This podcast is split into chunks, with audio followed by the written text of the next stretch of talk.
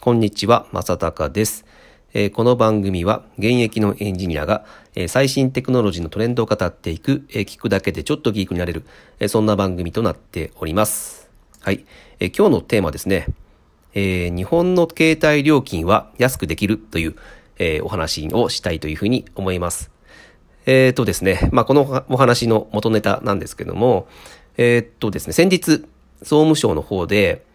えっと、東京を含むですね、世界6都市の、えー、2019年度の、えー、携帯料金、携帯版料金ですね、携帯電話の料金を公表しました。で、ここではですね、えー、東京、ニューヨーク、ロンドン、パリ、えー、実践ドルフとソウル、まあ、この6つで、えー、どこの、えー、国が、えー、都市が、どのぐらいの料金で携帯を、えー、携帯を持てるかという発表ですね。で、ここで東京がですね、ダントツ1番、うん、8175円。まあ、これは大容量の 20GB の料金プランになってるんですけども、えっ、ー、とですね、少ないところだとですね、なんとロンドンだと、えー、2700円ということで、まあ、東京の3分の1ぐらいの、えー、価格で、えー、提供ができているということですね。うん、なので、まあ、あの、日本は携帯料金高い、高いみたいなことを言われていましたけども、えー、まあ国際的にですね、見て、うん、本当に、えー、高いということが、えー、浮き彫りになりました。えっ、ー、と、まあ、一応2019年のその10月にですね、えー、改正電気通信事業法というのが、まあ、施行されてですね、まあ、あの、国内の、あの、大手の携帯の、えー、料金が、まあ、下がりつつあるとは言いますが、けども、まあ、それでもなおですね、えー、世界で一番東京が、えー、携帯料金が高いということになりました。で、えー、まあね、えー、これは、えっ、ー、と、なんで高いかというとこなんですけども、まあ、日本では、まあ、これよよく言われているんですけども、えっ、ー、と、日本だとですね、まあ、ドコモ、KDDI、ソフトバンクということで、まあ、大手3社がですね、まあ、高いシェアを、えー、維持し続けていることっていうのが、まあ、一番の原因だと。あの、この3つの、えー、キャリアが、えー、均等でですね、えー、シェアを抱えていればですね、特に、えっ、ー、と、料金を下げなくてもいいんですよ。うん。あの、もしですね、あの、まあ、昔のソフトバンクみたいな感じに、まあ、ドコモと KDDI が半々で持っていてシェアを。で、ソフトバンクがシェアを奪おうと思ったら、もうそれは料金を安くするしかないですよね。なので、ソフトバンクがすごい低料金で入ってきたと。で、ドコモと KDDI よりソフトバンクの方が安いので、ユーザーはそっちに流れていって、で、今3分の1ずつの均等になっているんですね。で、ソフトバンクもそのユーザーが均等になってしまったので、まあもう価格で勝負する必要はないんですよ。だってもう3分の1のユーザーが、えー、もう得ていてですね、それで、まあそれ以上価格を下げると、当然ソフトバンクの、えー、売上というのが、利益というのが下がってしまうので、もうこれ以上下げるメリットがないので、えー、なので、今、料金が均等になってしまっているんですね。うん。あの、まあ、携帯料金よくね、月に8000円とか1万円とかするっていう人は結構見ますけども、まあそういった理由でですね、えー、値段が高くなっています。じゃあなんで海外は、え安くなっているのかということですね。まあそれはですね、えー、海外だと、まあソフトバンクみたいな感じですね。あの新規事業者っていうのが参入してきて、えー、価格の、えー、 disrupt を起こしてですね、えー、価格を下げていると。まあ、あとはですね、格安スマートフォンっていうのがありますね。で、そういったものが、えっ、と、入ってきてですね、まあ、ユーザーはそっちに流れていくので、えー、そういった競争の中でですね、料金が引き下げになっているという、え、流れになります。なんですが、えなんで日本では、え、日本にも格安スマートフォンっていうのが出てきているんですけども、え、なかなかですね、え、大手キャリアの、え、価格が下がっていかないというのは、まあ、これはですね、一重にですね、え、多くのユーザーがですね、格安スマートフォン、格安シムと言われているものに、え、移行をしていないというのが現実になります。うん。移行しないんですよ。移行してないんであれば、移行するリスクがないんであれば、大手キャリアは、えー、料金を下げる必要がないので、当然下がりませんよね、ということですね。うん。で、まあ、これはね、えー、多くの、えー、若者にとっては、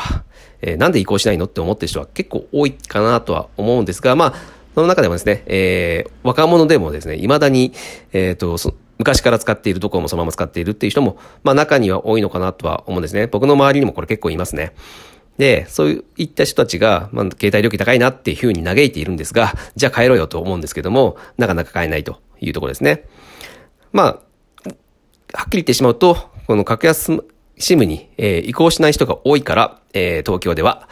えー、日本では、えー、料金が高いということになってしまいます。はい。で、なんで、このね、あの、格安 SIM に移行しないのかというところなんですけども、えー、まあ、多分めんどくさいんでしょうね。うん、めんどくさいというのが一番の原因だと思います。で、あとは、えっ、ー、と、これ僕が個人的に思うことなんですけども、このね、格安 SIM っていう言葉が、なんか悪いのかなと思います。まあやっぱな、なんだろう、みんな、その、まあ見栄を張るではないんですけども、えー、なんか格安って入ってると、えー、なんか自分はそっちの方に行きたくないって思ってしまうんでしょうかね。まあ、あとは、まあ、格安って言ってしまうと、まあ、安かろう、悪かろうなので、絶対今の、えー、キャリアの、えー、通信環境より、なんか悪く、品質が悪くなってしまうんじゃないか、みたいな、まあ、そんなことを考える人は、まあ、当然、そういうイメージは持っちゃいますよね。なんか、格安シムって名前だと。うん、なんか、それがね、なんか、よ、あんまりよろしくないのかなと思います。特に、えー、その、今、えー、段階世代と言われているところですね。まあ50代、60代とかですね。まあそういったものが、えー、あまり好きじゃない傾向が見られます。なので、個人的にですね、えー、じゃあどうやれば格安シムの方に移行するのかって、えー、考えたときにですね、うん、この名前が良くないのかなと僕は、まあ、個人的に思っています。うん、あの、じゃあどういう名前がいいのかと、まあ、ちょっと考えてみたんですが、なんかスマートシムみたいな名前のがいいと思うんですよね。うん、スマート。うん。まあ、スマートフォンとちょっと被ってしまうんですけども、スマートシムと。うん。あの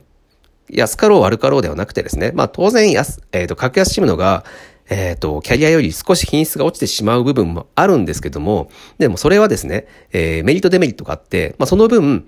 えっ、ー、と、料金が下がるんですよ。うん。で、自分が使う、えー、その、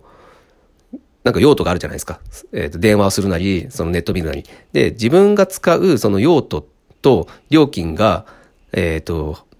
まあ、あの、割に合っていればいいだけの話なので、あの、あなたが8000円払ってですね、いつも経験している、えー、スマートフォンから得る、えー、ネットをしたりとか電話したりする。その、えー、行為自体は、え、格安 SIM にしても、あの、あまり UX が変わらないのであれば、ただ値段が下がるだけなんですね。うん。まあそういったことで、えっ、ー、と、スマートの方を選ぼうということで、なんかスマートシムみたいな名前の方が、僕は、えー、なんか移行してくれる人が増えてくるんじゃないかなと思ったので、まあちょっと名前を変えてみようよっていうのが、えー、僕の一つの提案です。はい。まあ、えっ、ー、と、まあそういったこともありまして、えー、ね、なかなかその、まあ携帯料金が高いというのは、もう今携帯というのは、えっ、ー、と、もう生活必需品で、もうこれから先絶対これが、えー、ずっと、えー、まあ、インフラとなってきますし、まあ、自分の生活する上で絶対に欠かせない料金になっていくので、まあ、これが高いというのは、えー、僕的にはなんか、住みにくい国になってしまうので、うん、これはね、あの、早く下がってほしいなと思ったの、思ってますので、うん、まあ、あの、今これを聞いている人で、まだ格安シムを検討したことがないという人がいましたら、まあ、すぐですね、まず、えっ、ー、と、格安シムに移行したら、まあ、いくら得するのか、いくら、えー、月に支払う金額が減るのか、で、格安支部に移行したとしてもですね、えー、まあ自分は問題ないんじゃないか？っていうところをちょっと検討してほしいというふうに思います。あとはですね、えー、ご家族の方、特にですね、高齢者、うん、自分の親とかですね、世代は、まあこういった格安シムに移行するということが、まあ、なかなか難しい世代になってくると思いますので、ぜひですね、えー、若い世代の方が、えっ、ー、と、ちょっと検討してみてあげてですね、えっ、ー、と、僕もあの、親の携帯は格安支部の方に移行をさせましたけども、まあ、そういった若い世代がですね、えー、ちょっと検討してあげてですね、えー、あ、格安支部に移行しても問題ないなという、えー、状況でしたら、えっ、ー、と、移行させてあげると。まあ、そういったことによってですね、まあ、キャリアの方も、えー、まあ、ユーザーが移行してしまうので、えー、当然値段を下げざるを得ないということで、まあ、これはですね、なので、まあ、こういった動きが必ず必要になってくるんですね。うん。なので、まあ、あの、自分たちで、あの、住みよい、えー、国を作ろうという思いでですね、ぜひですね、この格安シムへの移行というのを、えー、考えてみ、見てほしいというふうに、えー、思いまして、今日はですね、えー、こんな、えー、日本の携帯料金は安くできるよという、えー、お話をさせていただきました。はい。えー、と、まあ、こういったですね、内容をですね、毎日発信をしておりますので、ぜひ、えー、面白いと、えー、感じた方、えー、参考になりましたという方はですね、えー、ぜひですね、また聞いていただけると大変嬉しいです。はい、えー、今日は以上になります。それでは、バイバイ。